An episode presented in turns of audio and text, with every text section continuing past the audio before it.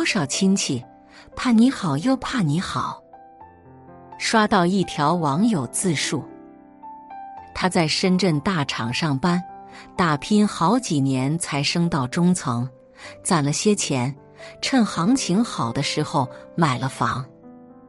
亲戚知道了，隔三差五打电话过来撺掇，话里话外都是让网友把房子过户给他们的宝贝儿子。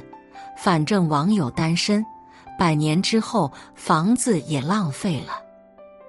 可张口闭口就是不谈钱的事儿，合着是想从女孩手里把房子白嫖了去，心机赤裸裸摆在明面上，被网友讽刺，算盘珠子都崩到我脸上来了。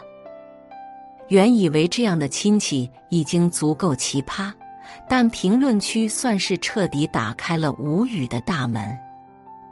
有个网友说，十几年没见的远房亲戚，微信都没有，某天忽然打来电话，说他儿子要上幼儿园了，看能不能把户口落在网友家，网友家刚好在学区，还大言不惭，说的好像是网友占了他的便宜。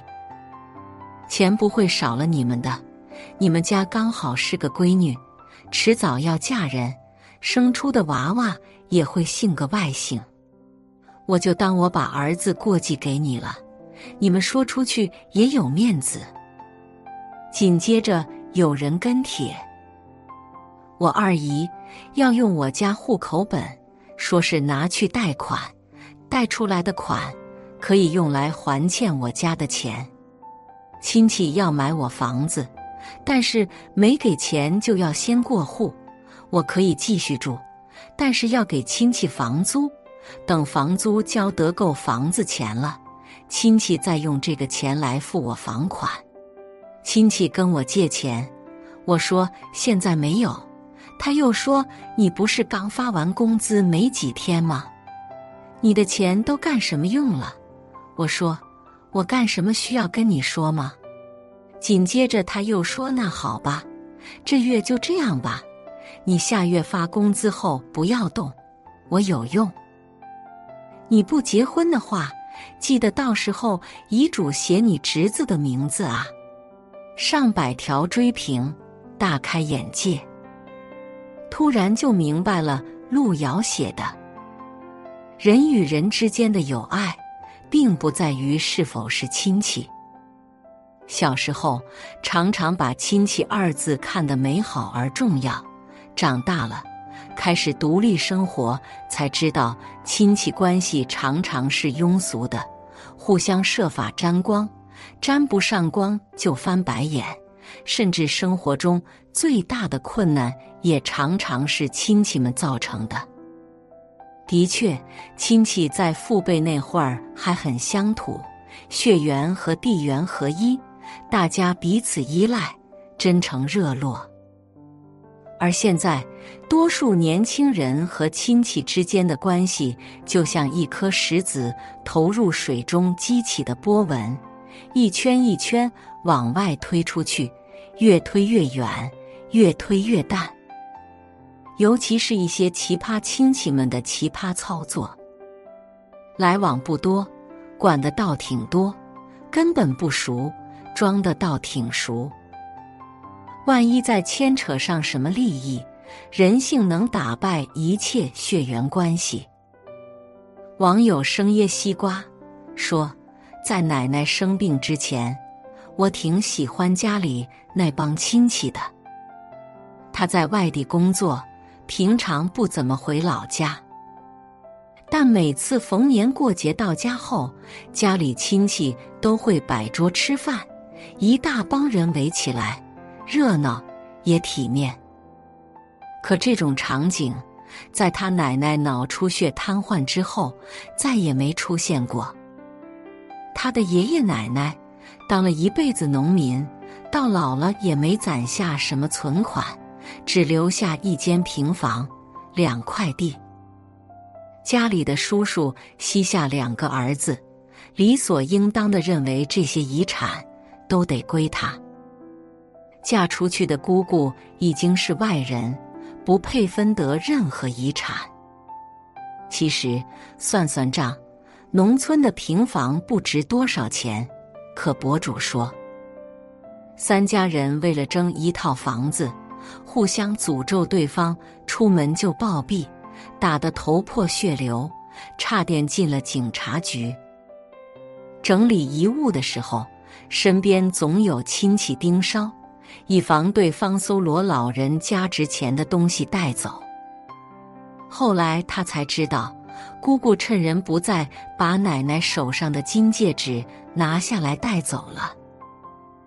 而婶婶也惦记着这点金子，几次去找过。这些家丑闹得村里人尽皆知。送走奶奶后，一家人不愿让村里继续看笑话，继续假装和睦的生活在一起。老一辈总说“血浓于水，打断骨头连着筋”，可见过了人性的丑陋，谁还愿意真心换真心？在利益面前，所谓情感、血脉的羁绊，往往脆弱的不堪一击。之前读到过一句话：有些亲戚是怕你好，又怕你好，怕你好。是期望着你过得好了，能拉他们一把，一人得道鸡犬升天。怕你好，是怕你比他们过得太好，好到他们没法从你身上搜刮点好处，又不甘心自己深陷贫穷。记得之前有个上海女孩的故事，女孩是独生女，父母在上海打拼了半辈子。如今不仅有稳定体面的工作，还攒下了三套拆迁房和一套自住房，其中有的直接写了女儿一人的名字。一次谈心，女孩和父母说刚毕业半年，暂时没有结婚的打算。父母有点犯愁，但没觉得这是什么大事，只在聊天时随意和姨妈姨父。提了一嘴，可他们俩却藏着心思，想方设法给女孩父母支阴招。第一步，给人家父母洗脑，说女孩是生活太奢侈、太自由了，才会大逆不道的说自己不婚。第二步，要求他父母把给他的房子找理由改房产证名字过户。还设法让他上交工资卡，让他兜里没钱，然后再慢慢拿捏。到这里，才慢慢显露出自己的真实目的——吃绝户。等到女孩名下没有任何财产，又嫁了出去，他们就可以趁姐姐姐夫不在了之后，找机会侵占女孩一家的财产。还好，女孩父母没对孩子隐瞒，一五一十说了出来。女孩直接给姨父姨妈发了几十条封批信息，信息发累了就打电话接着骂，让他们少打他名下财产的主意。姨妈姨父的嘴脸被拆穿，表姐看自家父母被气得吃不下睡不着，也下场嘲讽女孩。没想到女孩呛得更狠，骂完直接拉黑了这一家。一番操作叫人大快人心，可背后这算盘打的却让人寒心。看了这么多字数，突然有些理解了越来越火的断亲潮。顾名思义，是指现在很多人懒于、疏于、不屑于同亲戚交往了。平常不联络，逢年过节不走动，甚至屏蔽、退出了家族群。问起来原因五花八门，却也都见指一处，对亲情感到失望。次次家庭聚会都要被那些聒噪的嘴扒掉一层皮。有次拜年先去的姑姑家，大伯知道了，说我看不起他。我又拎着礼去给他道歉。姑姑后来知道了，又嫌弃我送她的礼没有给大伯的重，不愿再应付那些虚伪的外交使命。想起一个很形象的比喻：亲戚关系无法选择，就像手机里自带的预装软件，你一出生，这些软件就已经出现在你手机里了。有的预装软件很好。有的很烂，当遇到无比烂的预装软件时，最干脆的办法就是第一时间卸载。再三权衡之下，主动远离三观不合、纠缠不清、没有边界感的亲戚，其实也不算冷血。人人都想生活在健康、舒适、温暖的圈子里，有什么错呢？